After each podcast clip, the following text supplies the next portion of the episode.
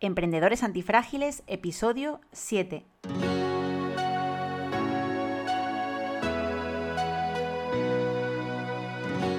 Hola, bienvenidos a un nuevo episodio de Emprendedores Antifrágiles, donde aprenderás cómo hacer crecer tu negocio a través de ejemplos reales de nuestros invitados emprendedores.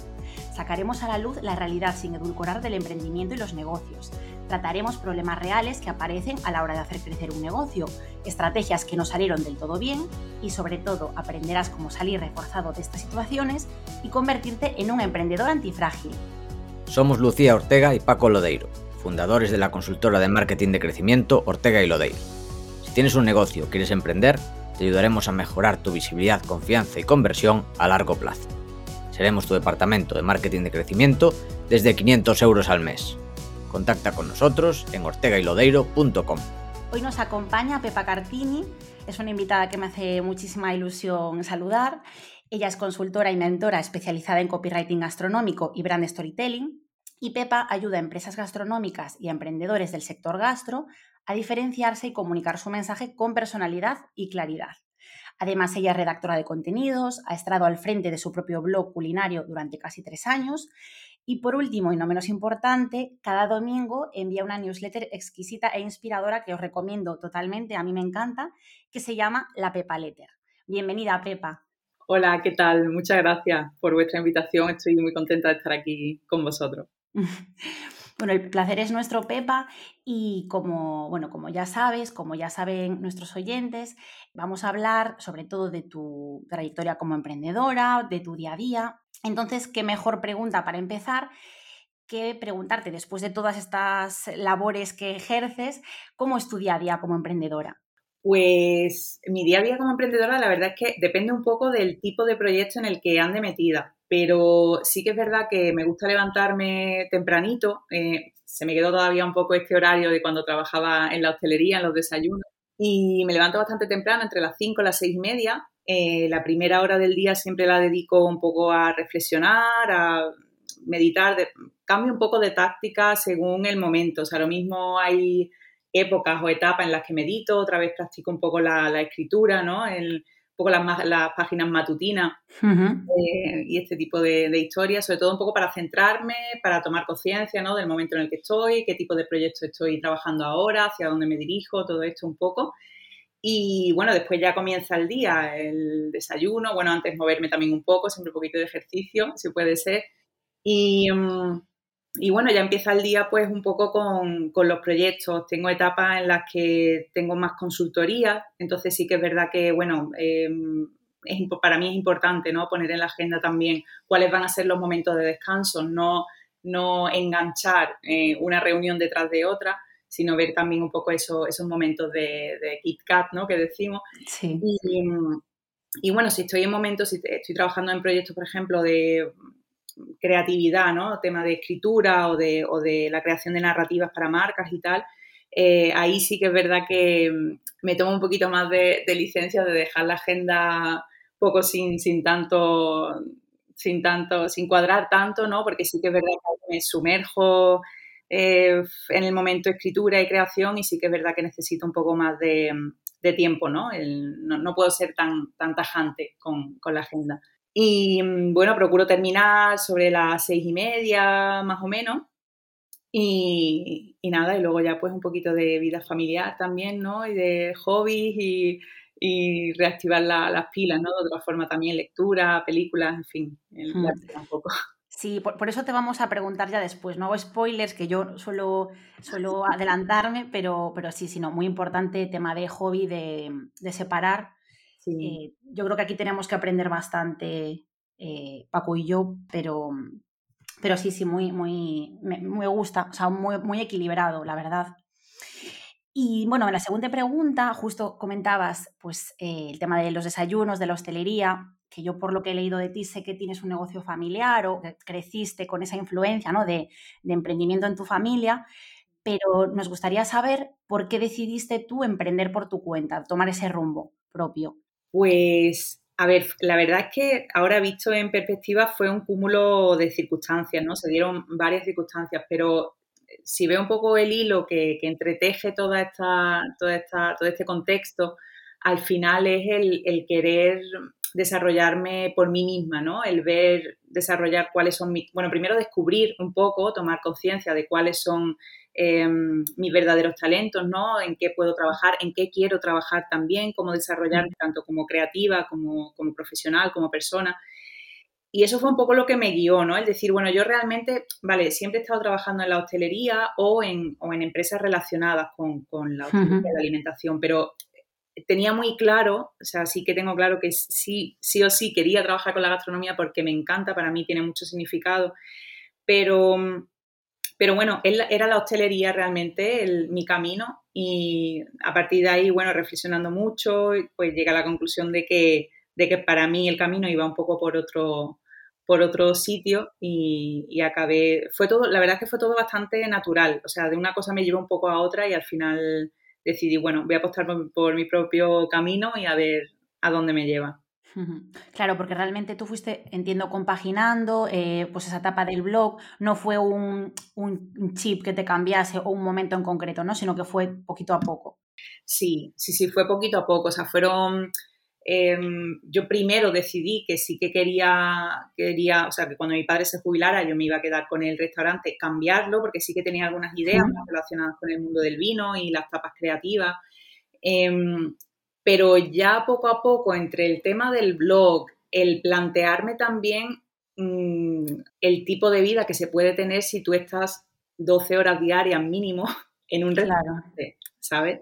Sí. Entonces, claro, yo me di cuenta de que el tema del, a lo mejor, tener una familia como el, la idea que tenemos de familia hoy en día, ¿no? Los, los millennials y tal.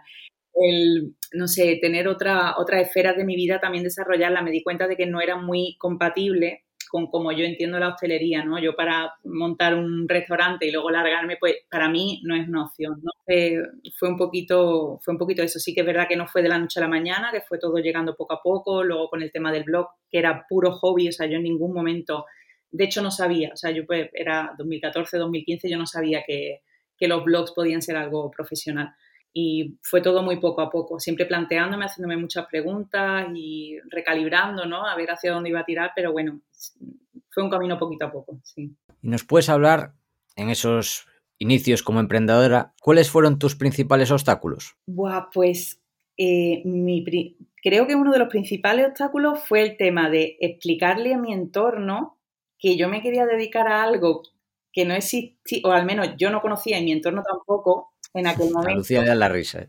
Sí, sí, sí. Es que a mí me pasa aún a día de hoy que, que, muchas personas de mi familia no saben a qué me dedico. Entonces me, me, me hace gracia porque tal cual. Pero perdón que te, que te interrumpimos. Eso, perdón, ¿eh? No, no, no. no Pero es que a Lucía le está dando la risa.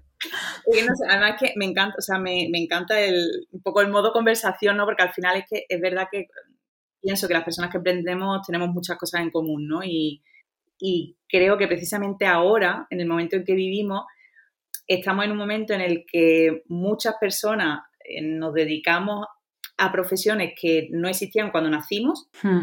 y que además para nuestros padres o para, sí, para la generación de nuestros padres es, es difícil de entender. Y mm, creo que ahí hay una oportunidad, o sea, tanto para los padres, evidentemente, abrir la mente e intentar leer el momento presente, pero para nosotros también de saber explicar de una forma sencilla qué hacemos para plantearnos también para qué lo hacemos, con qué fin, ¿no? Y también llevarlos a ellos un poco a, de la mano, quizás, ¿no? Para enseñarles o mostrarles un poco el que, cómo es el mundo de, de ahora, ¿no? Que poco tiene que ver con el mundo que, cómo era el mundo cuando ellos eran jóvenes, ¿no? Y bueno, pues lo que os comentaba, o sea, la principal, el principal obstáculo ha sido ese, el primero apostar por algo, o sea, 2015 hablamos de que la idea de que alguien se dedicara a escribir para restaurantes, es que eso era impensable. O sea, a mí me decían con razón, o sea, hmm. ¿quién te va a pagar, alma de cántaro? O sea, ¿quién te va a pagar por escribir? O sea, y además, ¿qué vas a escribir?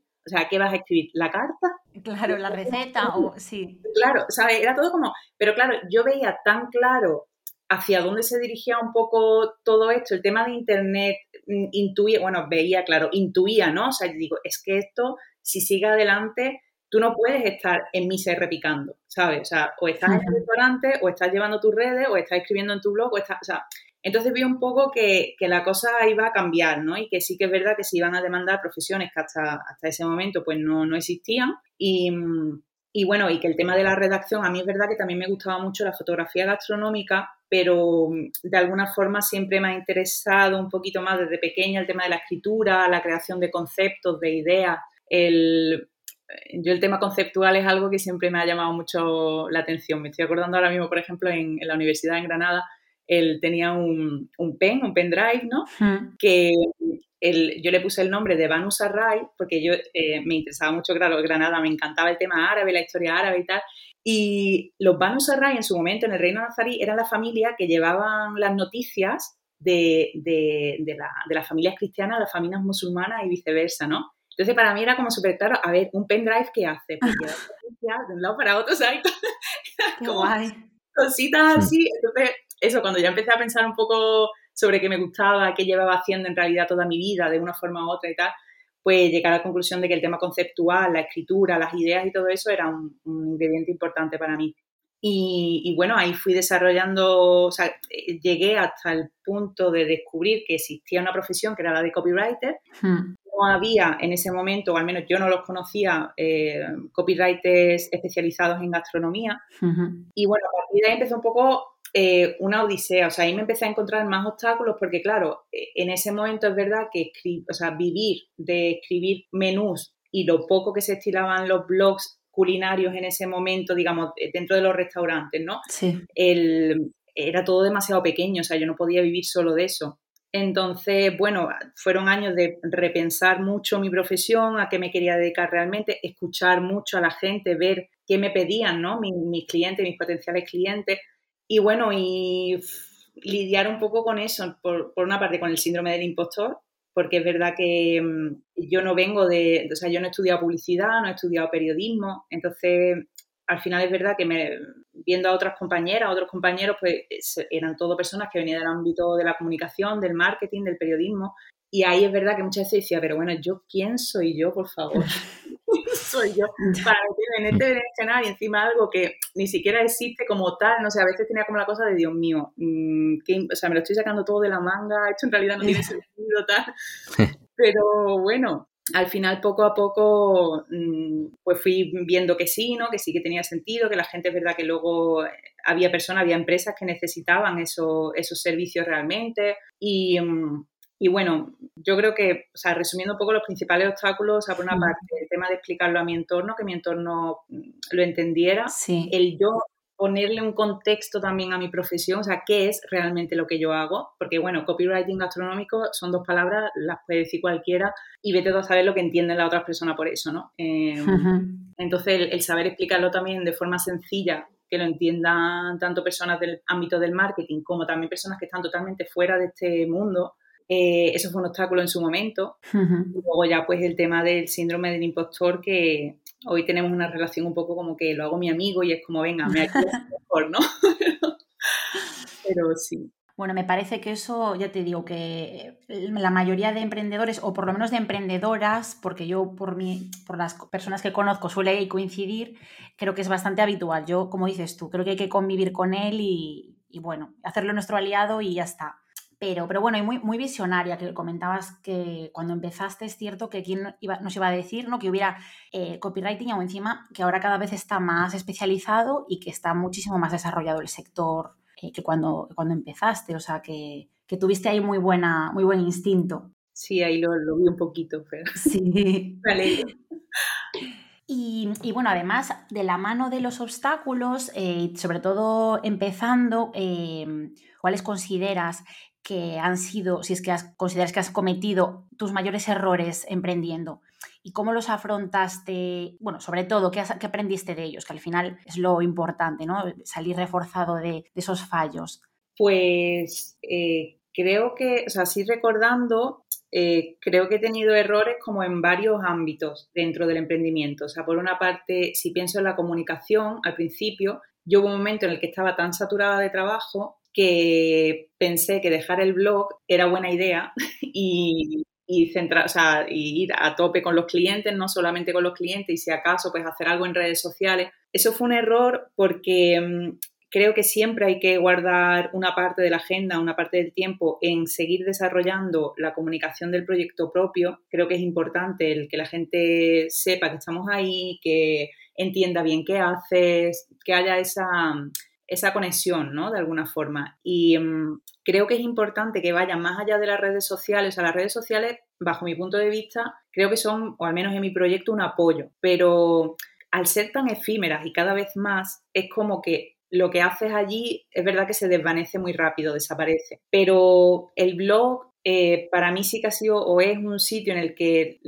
al final eso va posicionando poquito a poco, la gente busca algo, vete tú a saber, o sea, la gente llega al blog de mil formas distintas, ¿no? Y lo que tú desarrollas, lo que tú escribes, lo que piensas, mm, está ahí y, y es mucho más fácil acceder a esa información, a esos contenidos que, que, bueno, que a lo mejor algo que publicaste, imagínate, en Instagram en 2016, ¿sabes? Totalmente. Y entonces eso fue un error, eso fue algo que cuando me di cuenta dije, vale, o sea, cerrar web porque cierro agenda, porque no puedo coger más proyectos, no, y tampoco centrarme solo en redes y, y, dejar el blog aparte. Eso fue error y fue, vale, hay que enmendarlo.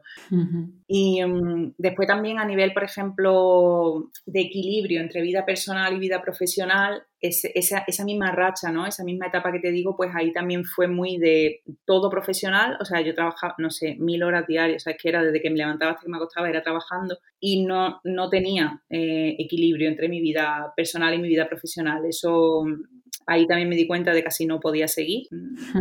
eso no es bueno para la salud, no es bueno para, para el entorno, no es bueno para una misma, o sea, es que no es bueno para nada. Sí. Y, mm, sí sí que creo que es muy importante la perseverancia, el trabajo duro. O sea, yo creo en eso, no creo en las fórmulas mágicas de cosas que pasan de la noche a la mañana y tal, no. Pero sí que creo que es importante el mantener cierto equilibrio, ¿vale? Que hay etapas en las que tenemos más trabajo, pero bueno, que más o menos el equilibrio se vaya, se vaya cumpliendo eh, para tener es que al final es salud en todos los sentidos, ¿no? También para el negocio. Hmm. Y, y, bueno, luego también el, otra cosa que he ido aprendiendo, que a lo mejor no la tomaría como un error porque eh, creo que, en, bueno, bueno, no lo sé, te cuento y a ver qué pensáis vosotros. Fuera un poco el, el no pararme a pensar, por ejemplo, en las colaboraciones, el, hmm. hay, hay, proyectos con los que Em, establecí lazos que a lo mejor no me paré a pensar si realmente mis valores estaban en consonancia ¿no? con, con, esos proyectos. Y es verdad que eso al final, de una u otra forma, acaba chocando, ¿sabes? Como que llega un momento en el que aunque es una cosa el tema de los valores que yo he tenido súper claro desde el principio, que sí o sí trabajaba con empresas que, con las que compartía valores, pero quizá incluso de una forma más profunda el darme cuenta de que es importante entender cómo ve la vida la empresa que tienes enfrente o la, el emprendedor, la emprendedora que tienes enfrente y si se va a colaborar, sobre todo a nivel, bueno, pues de, colaborar como emprendedores, ¿no? En, otros proyectos, importante tener en cuenta el, compartir ciertos valores. Y bueno, yo creo que eso así son como los tres errores más, mm, que para mí han sido más, más importantes, ¿no?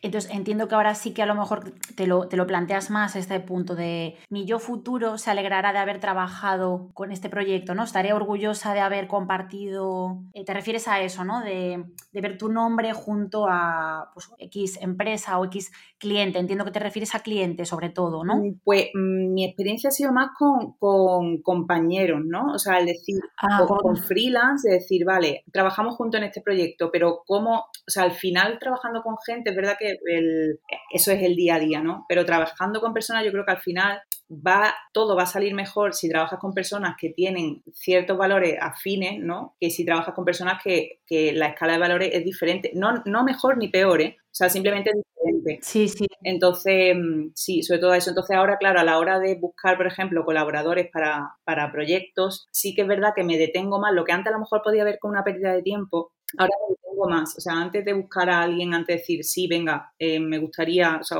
preguntarle, ¿no? ¿Te gustaría que trabajara eh, trabajar en este proyecto de, tal cliente, pues sí que es verdad que me entretengo, entre comillas, un poco más, hablar más con esa persona, leer más las cosas que publica, eh, ¿no? Sí, eso, eso es lo que saco un poco ahí de, conclusión. Interesante. Y Pepa, ¿cuál dirías que es la lección más importante que has aprendido durante tu, tu carrera, durante estos años como emprendedora? Pregunta complicada. Difícil esta, sí. Pues a ver, creo que la, bueno, no sé si la más importante, pero creo que algo muy importante y que me ayuda mucho en mi día a día, siempre desde que me di cuenta de esto, es el que todo lo que te mm, todo lo que veo que me irrita o me molesta o de alguna forma de, de fuera es algo que realmente tengo que trabajarme yo en mi interior. O sea, el tema para mí, yo me he dado cuenta que el tema del desarrollo personal, si tienes un proyecto propio, o sea, eso va de la mano. Em, y, el, y todo lo que yo al final me he dado cuenta, que las cosas que me molestan de fuera o que me irritan, que tal, digo, vale, ok, aquí hay un tema, ¿cuál es ese tema y hacia dónde, qué tengo que trabajar, ¿no? De mí misma.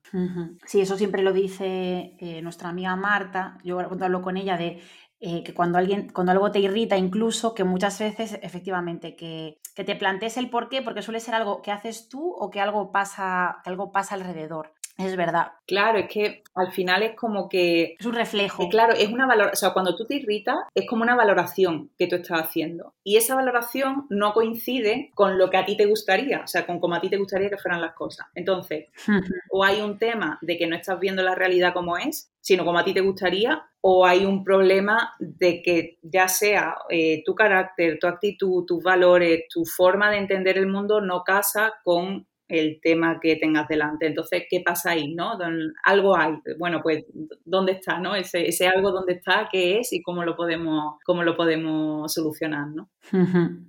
y, y, luego, bueno, eh, a la hora de inspirarte o a la hora de, de trabajar, ¿Tienes referentes o nos puedes contar quiénes son tus emprendedoras o emprendedoras de referencia a quienes sigas o a quienes te sirvan de inspiración? Pues yo la verdad es que los referentes que mm, tengo creo que están un poco, bueno, quizá haya algunas que no, pero normalmente están un poco fuera del, mundo digital. como vengo de fuera también del mundo digital, quizá eh, haya sido un poco por ahí. Pero bueno, para mí mi mayor inspiración siempre ha sido mi padre. O sea, mi padre es una persona que eh, tenía todas las papeletas para no conseguir nada en la vida. Em, por, bueno, el, en el sentido de que él nació en una familia súper humilde, con muy pocas posibilidades, em, y al final él consiguió, o sea, viendo las cosas, diciendo yo puedo, no tengo por qué quedarme aquí donde estoy, en mi zona de confort, entre comillas, ¿no? En lo que conozco, soy valiente, salgo de, de lo que conozco y voy más allá, y, y bueno, ha cumplido su sueño, que era tener un restaurante propio. Entonces, para mí, el hecho de, de tú luchar por tu sueño, el que te dé un poco igual lo que te diga la gente de tu alrededor, claro que hay que, escuchar ¿no? a las personas que nos quieren y que, que, las tenemos alrededor, pero creo que si tienes un sueño y lo ves factible y luchas por ello, pues oye, porque para adelante, ¿no? Y eso es una, es una de las lecciones que, que, tengo de mi padre y que siempre que me inspira muchísimo. Y bueno, luego, pues aparte mira, Oprah Winfrey, por ejemplo, es una mujer... ¡Ostras! ¿Qué pasa? Qué curioso, ¿no? Me, me, me acaba de sorprender muchísimo, ¿no? Como este, de repente nos vamos a, al otro lado del Atlántico, perfil de masas, no sé, me, me ha gustado. Pues es una mujer que, la verdad, siempre me ha llamado muchísimo la atención. Eh, cuando, era, cuando era pequeña, o sea, yo veía a esta mujer hablar y decía, o sea, qué, qué mujer tan, o sea, tan maravillosa en el sentido de qué paz transmite, pero a la vez una seguridad y un power, o sea, Y es como, Dios mío, de mayor quiero ser como ella, o sea, tener esa templanza, ese saber leer a las personas, el hablar de una forma tan concreta, tan calmada, saber llevar, o sea, en las entrevistas que hace Oprah es como, Dios mío, o sea, cómo sabe llevar a la gente que se sigan sintiendo cómodos, pero que cuenten de verdad algo relevante, el, el tipo de personas que ella trae a sus programas también, ¿no? Que no es, no es, sí que es verdad que evidentemente trae referentes y tal, pero también trae a personas que a lo mejor no son tan mainstream en ese momento, pero tienen algo súper interesante que aportar y eso, no sé, esa, ese carácter de ella y esa forma de, desarrollar su proyecto, viniendo también de una familia humilde, el, hecho de que es una, un poco lo típico, ¿no? Una mujer hecha a sí misma, pues, sí. Eh, me, fascina. Y, y, bueno, y luego también, sin entrar a valorar que te pueda o no gustar la música que hace, pero por ejemplo, eh, creo que Rosalía es una mujer que, mira, mm, un poco de lo mismo. O sea, ella veía, ella tuvo claro el tipo de su interpretación del tipo de música que le gusta, ha sabido, o sea, lo, que, lo que yo admiro mucho de Rosalía, lo que me inspira mucho es su capacidad para leer el momento. O sea, Rosalía es capaz de decir, vale, el, este es el momento que vivimos, los ingredientes del momento son estos, esto, esto y esto, me lo llevo a mi terreno, lo transformo y te presento otra cosa totalmente distinta, ¿no? Entonces, mm, sí que es verdad que, bueno, sobre Rosalía se pueden comentar muchas cosas, pero... Pero bueno, esta, esta faceta suya la verdad es que me, me inspira mucho. Y Pepa, ¿qué herramientas son imprescindibles en tu día a día como emprendedora? Pues, bueno, mm, yo creo que la primera, bueno, aparte del correo, eh, Trello o Trello es una de las herramientas que más utilizo, Google Drive, Slack, Zoom, imprescindible. Y desde hace menos tiempo descubrí, desde hace poco descubrí Milanote, que, bueno, mm, Cuéntanos porque yo no la conozco. Milanote. ¿Qué hace? ¿Qué, ¿De qué se diferencia del resto? Pues mira, Milanote es, mm, la adoro, es fantástica. Milanote es como un tablero. Ah, me lo estoy viendo pero, o sea, no es como, Trello, por ejemplo, lo que hace, tú sabes, son como columnas, ¿no? Y es un poco sota caballo rey, que está muy bien para organizar información, pero Milanote está más pensado para que tú desarrolles tu creatividad. O sea, tú dentro, los tableros de Milanote están vacíos y tú puedes poner en ellos lo que tú quieras, desde vídeos, imágenes, los puedes, o sea, no, no tienen espacios, sino que tú puedes mm, unirlos con flechas y tal, como tú quieras. Puedes ponerle color también a, las, bueno, en, en, Trello también le puedes poner color a las tarjetas, pero aquí la variedad, por ejemplo, es mucho más grande, puedes detectar colores dentro de, imágenes, eh, puedes hacer tableros dentro de tableros, dentro de tableros infinitos. Eh, bueno, es que es, es, maravilloso. O sea, yo, por ejemplo, para guardar, una cosa que me gusta mucho es si veo, por ejemplo, páginas web o sí, sobre todo página web, con un copy súper inspirador que veo que tiene una narrativa, ¿no? Que tiene trabajado su identidad verbal. Bueno, pues me gusta hacer tableros, ¿no? Con, marcas que digo, wow, me encanta como, me encanta el copy que hacen, ¿no? O, bueno, incluso luego también para desarrollar eh, las narrativas de, de, los proyectos en los que trabajo con los clientes, ¿no? O sea, como es tan, tan visual también y te puedes traer desde capturas de pantalla, links, o sea, lo que quieras. Es muy, me encanta, me encanta esta aplicación. No, está muy guay. Le estoy viendo aquí y nosotros conocíamos, bueno, un, mentor que tuvimos nos la recomendó eh, Fablet, no, era, no, Padlet, perdón, que era de este estilo. Lo que pasa que creo que Padlet no te dejaba tanta libertad, o sea, era solo como eh, para subir eh, contenido que ya estuviese online. Y por lo que veo, el Milanote es para, bueno, sus capturas, etcétera, más tipo moodboard, pero a lo bestia, ¿no? Total, total. Qué guay. Pues esta nos la apuntamos. O sea, es que tiene, tiene como herramientas que va, yo las he ido descubriendo como poco a poco, ¿no? Yo, por ejemplo, el, detectar colores, o sea, tú puedes poner una captura de pantalla y hay una forma en la que te, o sea, te detecta exactamente el código de color de una parte de esa imagen, ¿no? Que si, por ejemplo, ves un color que te encanta o que es como, a ver qué color es este y puedes ver exactamente cuál es y es como, ay, Dios mío, me encanta, totalmente. Mola, no, pues este ya me lo apunto porque a mí este tipo de cosas me, encantan. O sea que directo a nuestra, nuestra recomendación de, de aplicaciones. Y bueno, no sé si nos quieres comentar alguna herramienta más así imprescindible bueno, ya un poco la, o sea, el correo y, este tipo de, de, historias. Sí que a mí me gusta mucho probar, de hecho tengo un amigo que siempre me dice, Dios, cada vez que hablamos me tienes que recomendar una aplicación nueva, ¿no? Pero, porque me encanta probarlas, o sea, me, me gusta, no, no, no, estoy cerrada, ¿no? A, a novedades, que si por ejemplo sale Zoom, por ejemplo, yo es verdad que antes siempre hacía Skype, pero, pero claro, el Zoom, por ejemplo, como te permite grabar sesiones de consultoría, por ejemplo, y además te da directamente la opción, te las descarga en vídeo y en audio, pues es, mm. claro, lo prefiero a Skype, ¿no? Y así un poco con, con todo. Este año, pues, o el año pasado que he ido probando Miro, por ejemplo, em, es otra que también estuve mirando, eh, o Whimsical, eh, que también es muy de hacer tableros y, y, mapas mentales y cosas así, me encanta. Ah, qué guay. Yo, bueno, yo las estoy, me las apunto aquí para luego echarle así un ojo porque em, yo es que, eh, bueno, es que va a parecer que estoy patrocinando, eh, Paco yo creo que ya sabe lo que voy a decir, que yo al final hmm. lo hago casi todo a mano desde que tengo mi Remarkable. Os prometo que no me patrocina Remarkable, es que ya lo dije en, otro, en otra entrevista. Entonces yo, yo soy de dibujar, entonces todo esto que comentas yo lo hago a mano. Entonces dibujo, es una tablet como de papel. Entonces me, encanta, me encantan estas que propones porque se acercan lo máximo posible a, a tú construir algo, ¿no? claro no estar limitado, pero al final a mí ese componente de, dibujar, ¿no? de dejarte llevar así, escribir me parece difícil replicarlo en una aplicación. Pero bueno, seguro que con este tipo de más creativas se acerca más a, que bueno, a un drive, a lo mejor a un documento que no te permite nada. Sí, sí, totalmente. Eh, eh, tú sabes lo que, a ver, yo tengo, esto porque no se ve, pero yo estoy rodeada de papelitos, de papeles grandes, o sea, tengo papeles de todos los tamaños posibles, esquemas, mm, o sea, mapas mentales, yo estoy todo el día con el lápiz, con el boli, rotulador en la mano y es verdad que todo lo, como que lo boceteo, pero claro, a nivel luego de tener las cosas ordenadas, eh, claro. temas como Milanote, por ejemplo, lo que estoy haciendo también es como una base de datos del conocimiento que yo puedo ir desarrollando en diferentes temas. Entonces, claro, yo tengo una carpeta que se llama conocimiento y dentro de esa carpeta la tengo dividida por temas y dentro de esos temas pues hay, imagínate, de todo, desde enlaces web,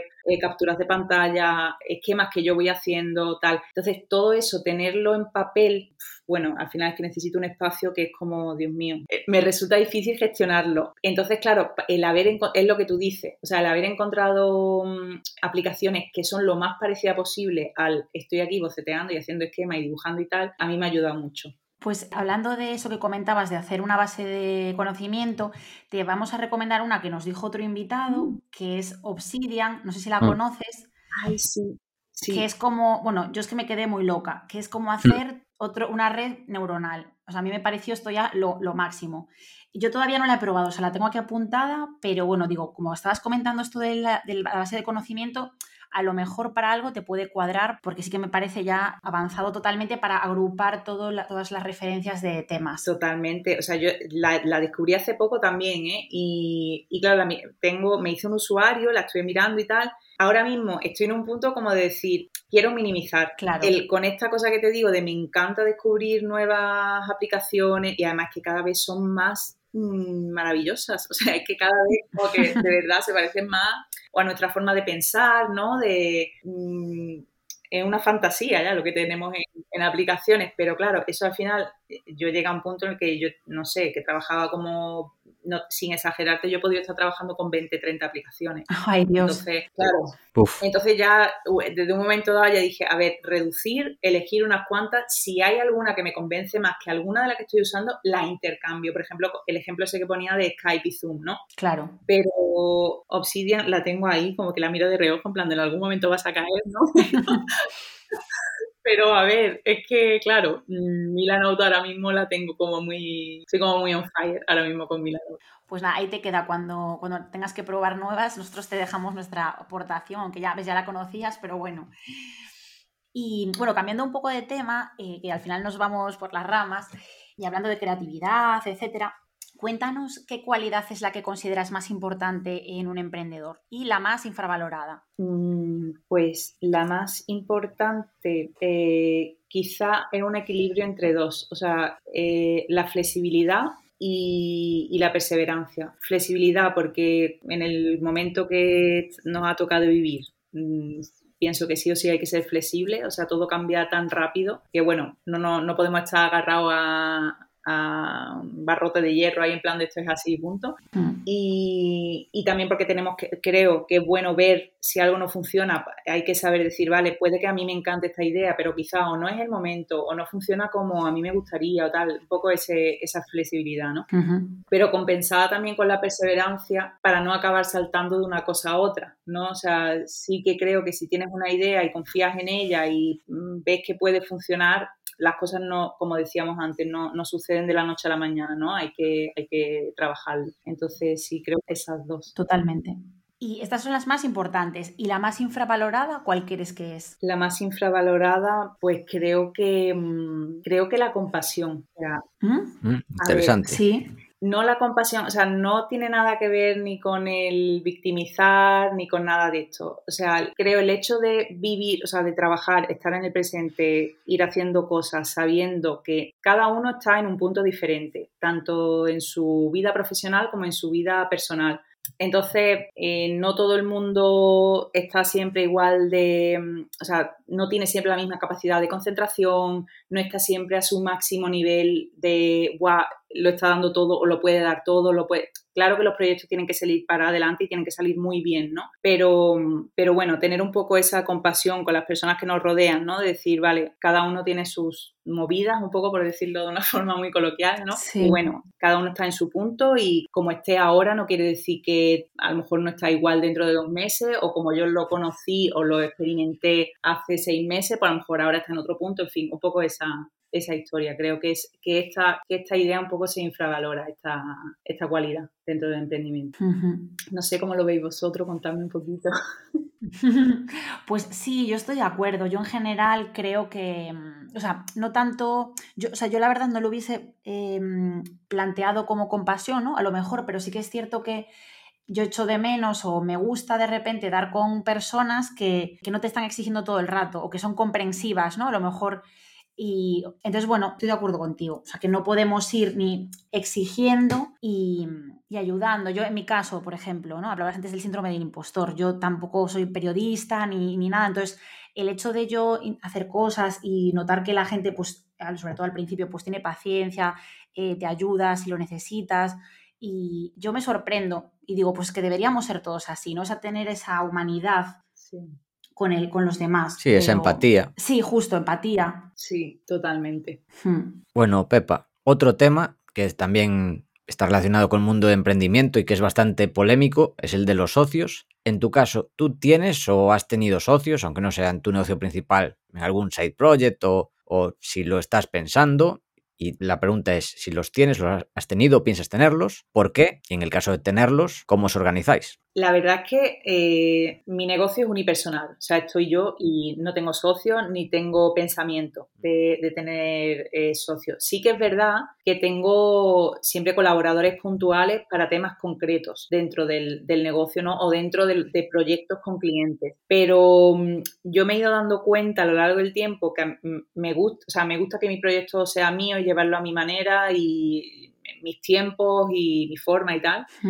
Y bueno, para mí la opción es trabajar sin socio. O sea, me gusta, me gusta mucho el, el modelo de negocio que tengo ahora, cómo funciona y, y me gusta colaborar de forma puntual con, con, otro, con otras profesionales o con otros profesionales. Ahí sí, por ejemplo, pues nos organizamos un poco con las mismas aplicaciones que decía antes, ¿no? El tema de Slack, eh, Trello, o sea, todos los proyectos los lo organizamos con, esa, con esas aplicaciones. Y sí que es verdad, por ejemplo, ahí una cosa que, que creo que es muy importante dejar muy claro siempre el desde un primer momento cuáles son las funciones ¿no? de cada, yo eso lo, lo, aprendí un poquito tarde. Eso quizás también uno de los errores que, que eh, bueno, pues de los que he aprendido, ¿no? El, el tener claro cuáles son las funciones de, de cada persona, eh, dejarlo claro, hacer contratos, uh -huh. un poco para formalizar, ¿no? Esa, esa relación profesional y, y, poco más. O sea que me gusta hacer negocio unipersonal y, y colaborar, ¿no? Colaborar puntualmente con, con, otro, con otras freelance, con otros freelance. Sí, mantener tu independencia. Sí, sí, sí. Genial.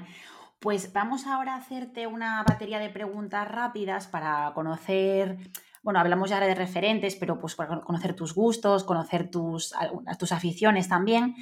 Y, y, bueno, si te parece, empezamos por la primera, que sería un deportista o, bueno, un, o una deportista, vamos, o equipo histórico de cualquier deporte. Mm, vale, pues, vale, te cuento eh, un atleta que siempre lo pongo como ejemplo en los cursos de storytelling, que es Jim Hines. No sé si lo, si lo conocéis o si os suena, si habéis escuchado hablar de él. Yo, la verdad es que no, creo que no. Vamos, voy a mirar. Vale, bueno, yo os contando mientras si queréis un poquito. Yo creo que sí.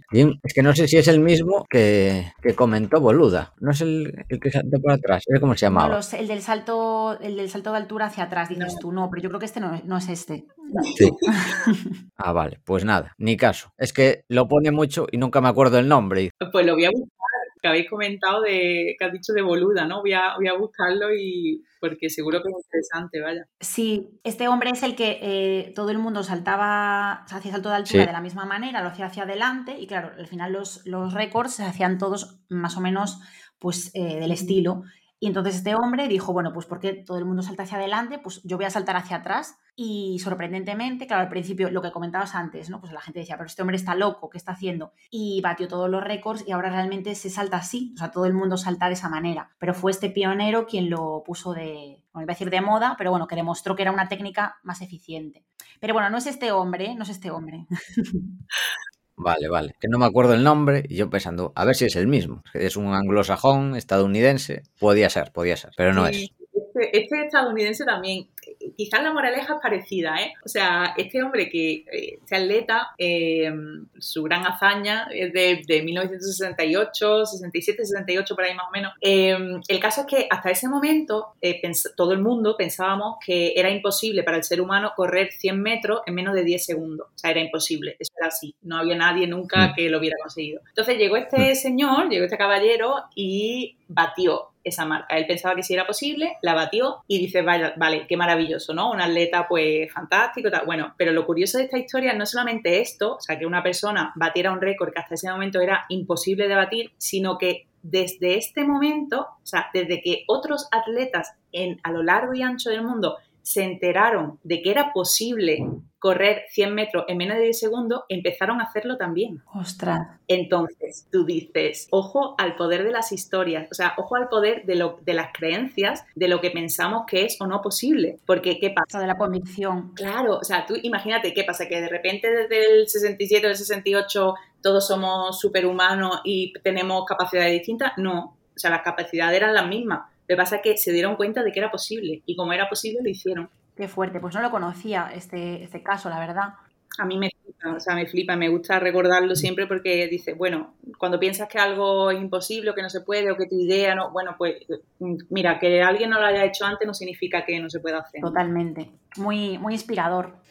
Y bueno, hablando de inspiración también, eh, cuéntanos un artista que te inspire. Pues mira, a mí me gusta mucho Lita Cabellut, que es una pintora eh, catalana Mm, que, igual, o sea, ella nació en una familia muy humilde, tuvo una vida muy complicada, estuvo muchos años de chiquitita, eh, bueno, pues dando vueltas por la rambla y a ver si encontraba alguna moneda, tal, hasta ese punto, ¿no? Y mm, hasta que finalmente acabó en un, en un internado reformatorio, algo, algo así. Una familia bastante pudiente de Barcelona la adoptó y empezó a desarrollar su creatividad, empezó a aprender, o sea, a la niña le encantaba pintar, la apuntaron a pintura, empezó a, estudiar un poco la técnica y tal, y es una señora que de hace unos bueno, yo es que me gusta mucho decir señora y señora, ¿no? Es una mujer. Sí, Es una mujer que. O sea, es que, eh, bueno, me faltan un poco las palabras, pero los cuadros que pinta Alita, mm, esa luz, o sea, la luz que le da a los cuadros, los colores tan potentes, cómo pinta las personas, o sea, es como que ves, es que esa es la gente, o sea, yo veo esos cuadros y digo, no conozco a la persona que ha pintado, pero es como si la conociera, o sea, me encanta tanto su historia como el arte que, hmm. ella tiene. Me encanta. Pues la verdad es que no la conocía. Estoy mirando aquí en, Google y sí, súper poderoso, ¿no? O sea, súper potentes así los cuadros. Y, joder, vaya historia, la verdad. Qué guay que haya terminado bien. Menudo mérito. Sí, sí, sí, sí, totalmente. Eh, la siguiente pregunta em, es mi pregunta preferida y además seguro que tú nos das una súper respuesta porque hmm. es eh, que nos cuentes un sitio en el que irías a comer en una reunión de negocios y qué pedirías en este lugar.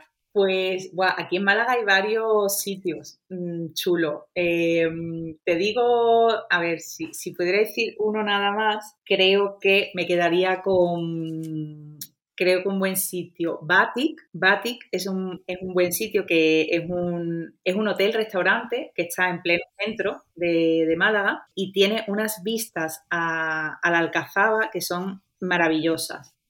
la atención, a mí me encanta este sitio también, la atención es buenísima, o sea, siempre te tratan súper bien, eh, son muy atentos, eh, luego el tema de la carta también siempre la van cambiando y a mí, o sea, yo soy ultra fan de la pastela, o sea, yo cada vez que voy pastela, sí o sí, me encanta. Y bueno, es que reúne muchas muchas cualidades, ¿no? Al final allí se está muy bien, eh, es, muy, es un sitio muy agradable, las vistas son muy bonitas. Súper bonito, la estoy viendo en menuda terraza, me parece ideal. Sí, sí, es que es lo más, es lo más. Y de hecho, que, digo que a lo mejor digo una burrada, porque es que yo no, me recuerda a las vistas así con la Alhambra, ¿no? En Granada. sí, sí, Total, me encanta. Pues nada, Paco, si vamos tenemos que, ir a este sitio que me encanta. iremos a Andalucía en octubre, o sea que... Vamos a la quedada, bueno, al, gran evento de, Boluda en Sevilla, así que esperemos verte por allí, si te animas. Pues a ver, yo es que en octubre eh, me voy a casar y después posible... Oh, enhorabuena. Gracias. Enhorabuena, enhorabuena.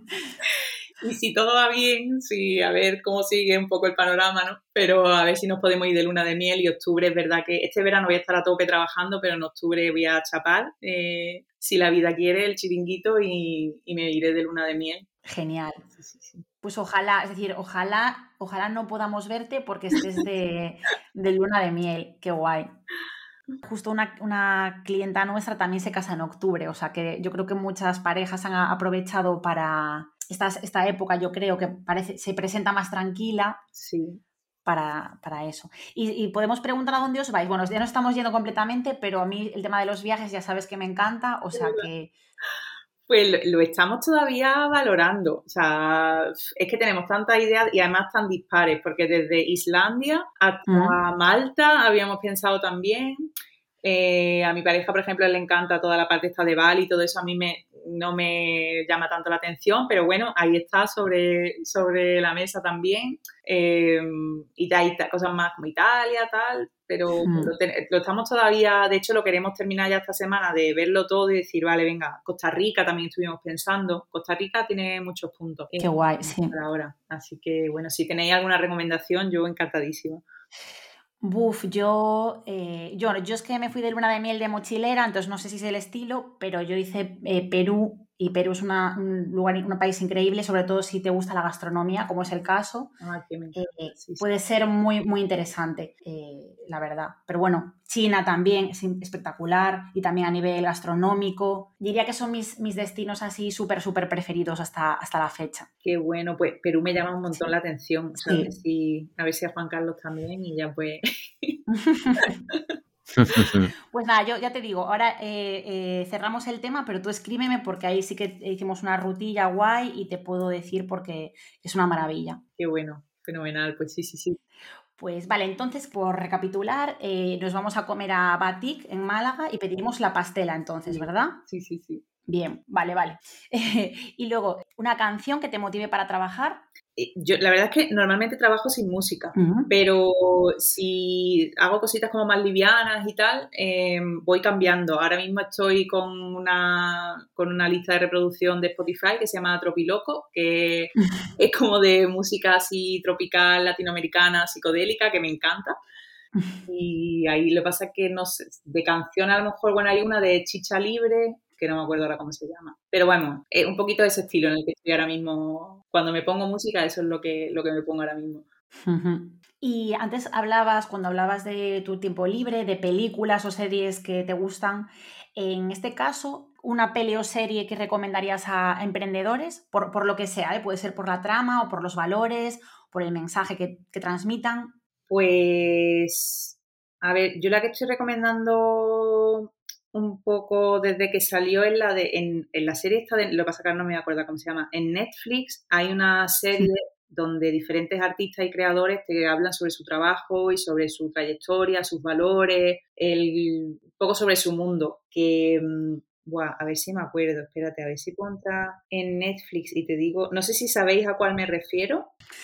La verdad es que no, porque de series así, docu, o sea, docu series, eh, yo estoy viendo la de historia del pop, de los, de los chefs sí, pero ahora no caigo, la verdad, de artistas. Igual no me lo sugiere el algoritmo. Podría ser. Se llama Abstract. Ah, sí, vale, ya sé cuál es, sí, sí. Ahí está guay, sí. Esa me, encanta, o sea, desde que la vi, además de ven cuando me pongo algún capítulo otra vez como para rememorar un poco, que me parece, creo que es muy chulo. O sea, para toda la gente que, emprendemos y tal, creo que es una serie muy, muy inspiradora. Genial.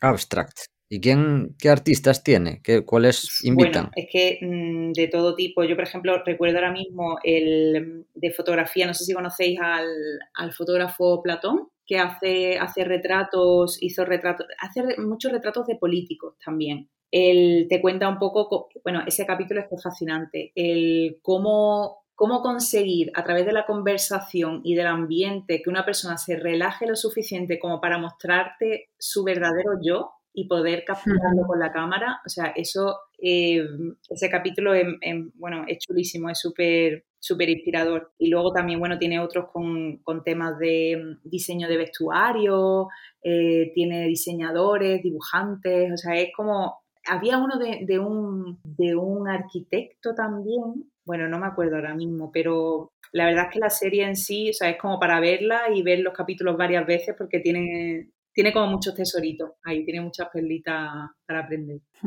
Pues me la, no me la apunto, porque yo sí que es cierto que vi el tráiler y tal, pero no sé, como que no me terminé de convencer, pero mm. suena muy bien, la verdad. Está chula, está chula, la verdad. Y para terminar esta, esta batería de preguntas, eh, un hobby para que desconectar del trabajo. Pues mm, sé que suena muy típico, muy típico, pero es que es la verdad, o sea, a mí me gusta mucho cocinar. Eh, ahí sí, con música, Mm, y cocinar en plan de... Sin, o sea, a mí me gusta mucho cocinar sin receta. El simplemente decir temas relajados, fin de semana, por ejemplo, pues pensar, también muy conceptual, ¿no? Me gusta mucho cocinar para mi familia en momentos especiales y crear como un menú que sea como una historia un poco y, eso me relaja muchísimo porque es como que me, me, olvido de todo, ¿sabes? Y estoy nada más que concentrada en los sabores, los aromas, en, el hacer, ¿no? Con las manos. Al final, cuando, como mi trabajo es muy de estar sentada, muy de darle vueltas a la cabeza y tal, de pensar, tal, el hecho de hacer cosas con los sentidos, ¿no? Y con las manos y tal, me relaja, me relaja muchísimo.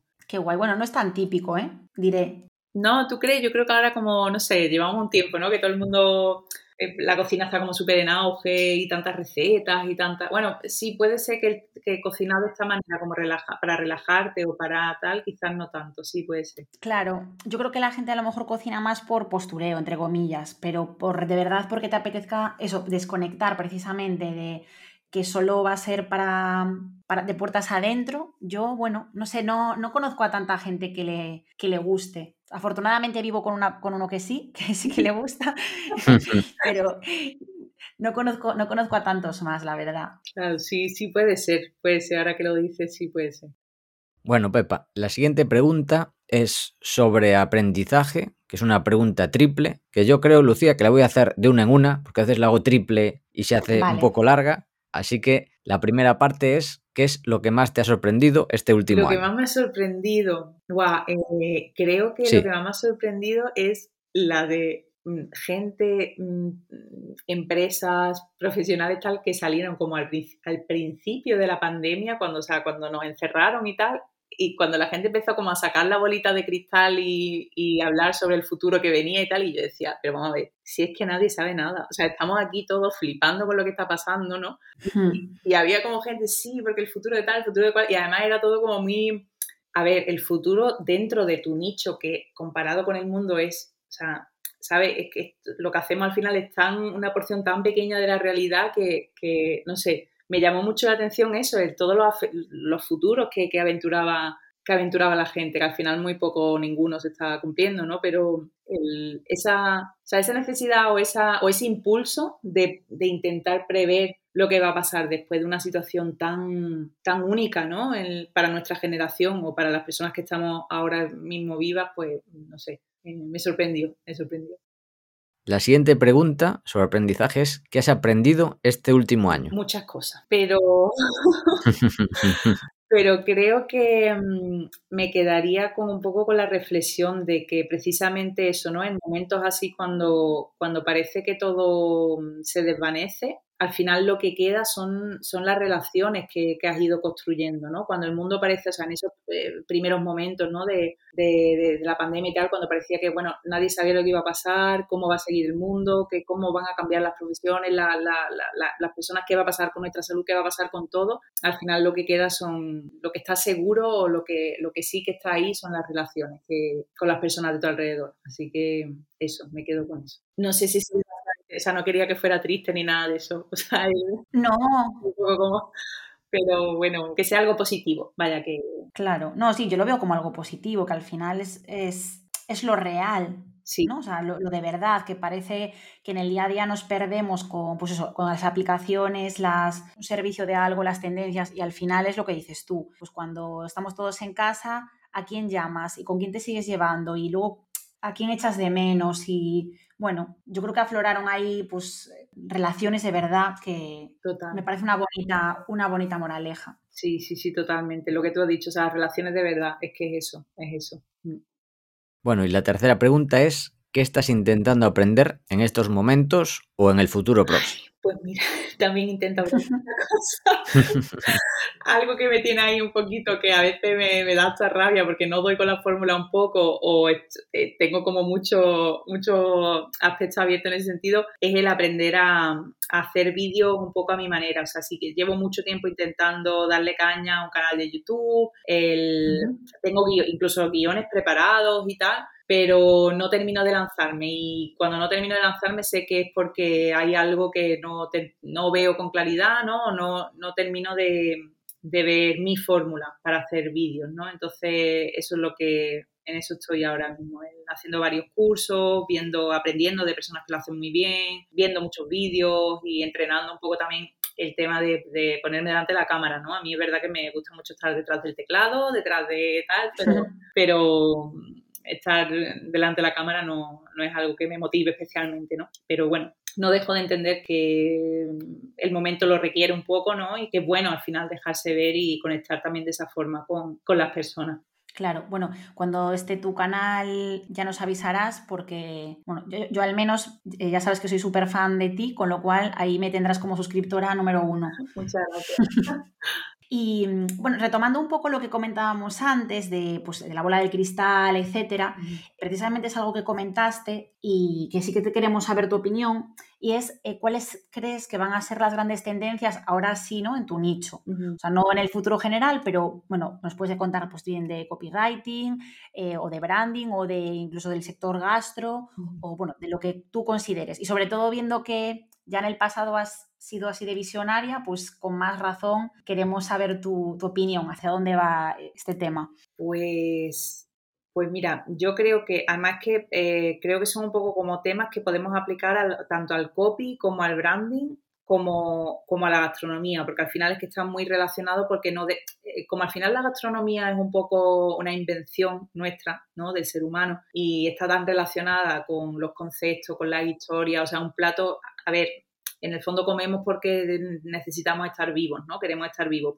En, última instancia es por lo que comemos. Pero todo lo que trasciende el estar vivos o el mantenernos vivos es, bueno, pues son, son historias al final, ¿no? Que vamos inventando porque comemos, cómo, con quién, ¿no? Porque una cosa sí, porque otra cosa no.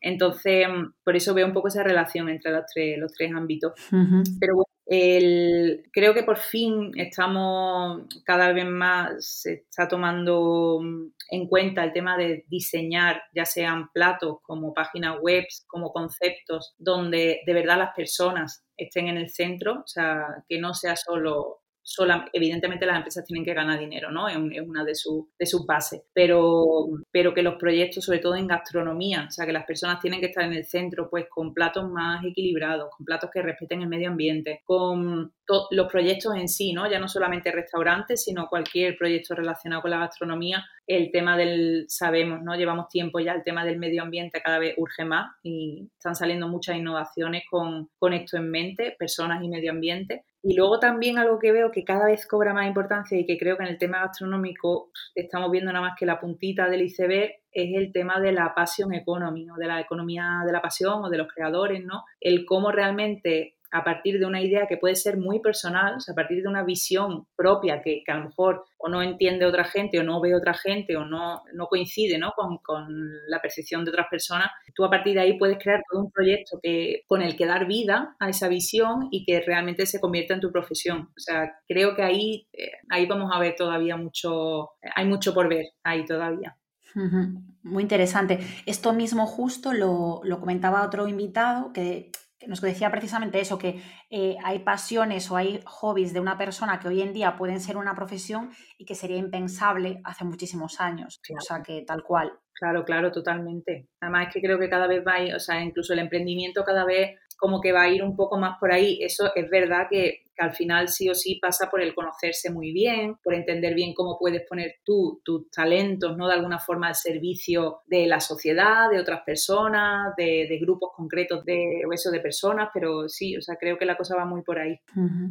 Y Pepa, ya casi terminando, ¿nos puedes comentar algún proyecto que tengas para los próximos años? Pues mira, a mí me he ido descubriendo que me gusta mucho la enseñanza, o sea, que me gusta mucho el, entender em, información y mm, presentarla de forma interesante y fácil de captar para, para, las personas. Entonces, eh, llevo ya tiempo con el tema de sacar mi propia plataforma, ¿no? De una especie de academia, una, especie de academia, y, y, también cada vez más en contacto con, o sea, ya de lanzarme y decir también que sí a más proyectos con instituciones o con plataformas externas, ¿no? Pero el tema de la enseñanza es algo que he descubierto que me gusta muchísimo, que lo disfruto muchísimo, que, que por lo que me dicen las personas que, con las que he trabajado en proyectos así, pues em, se me puede dar bien o se me da bien y, y ahí ando que me fascina, o sea, algo que me gusta mucho y en lo que me gustaría indagar y, trabajar. Qué guay, bastante, muy interesantes los, los proyectos de futuro. A ver, a ver, qué tal, ya nos, ya nos irás contando. Sí, a ver, a ver.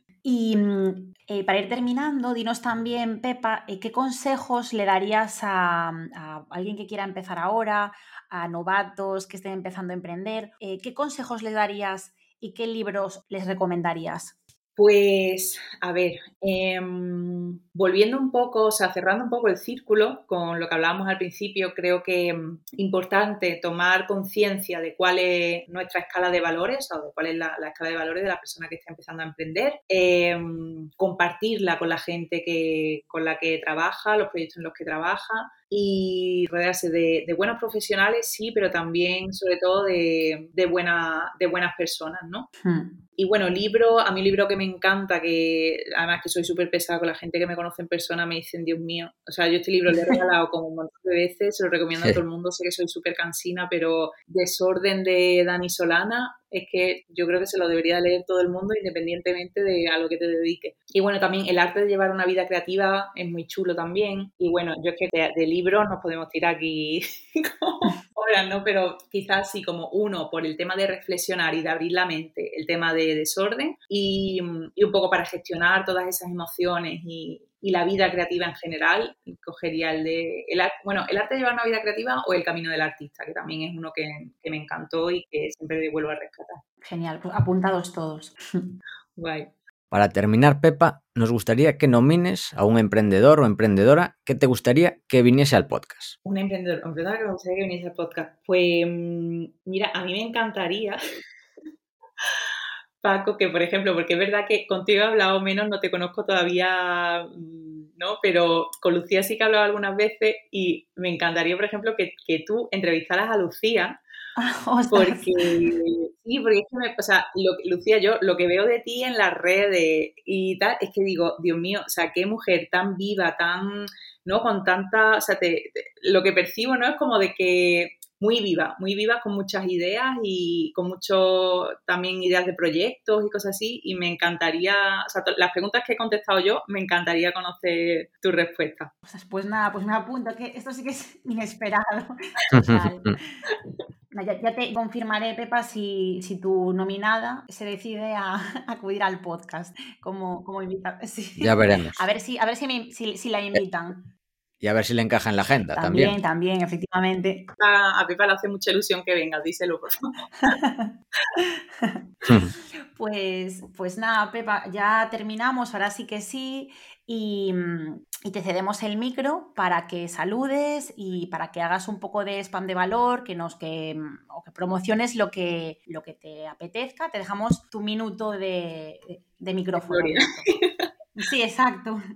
Bueno, pues nada, bueno, primero daros las gracias eh, a vosotros, la verdad es que me, ha gustado mucho el ratito este que, hemos estado aquí, eh, esta conversación. Y bueno, saludar pues bueno a todas las, un poco a, todas las personas que, apuestan por sus ideas y que al final toman esa valentía de apostar por un, por un camino propio, que sabemos que no es fácil, pero bueno, ahí estamos en el camino diariamente, eso a, a todas esas personas me gustaría mandarle un saludo eh, muy grande. Y bueno, de temas de promoción, la verdad es que yo no tengo ahora mismo ningún curso ni, ni nada por el estilo en marcha. Pero bueno, sí decirlo, animar un poco a la gente si le apetece, ¿no? Esa, esa newsletter dominical, que es verdad que sale todos los domingos por la mañana, la Pepa Letter, que se pueden suscribir eh, desde, mi página web, pepacartini.com. Y mm, bueno, en la que, en la que hablamos un poco de, de, muchos temas, ¿no? Todo gira al final alrededor del branding y del copy gastronómico, de la gastronomía, pero sí que es verdad que enfocado desde mucho, desde mucho ángulo y poquito más. Que dar otra vez las gracias. Muchas gracias.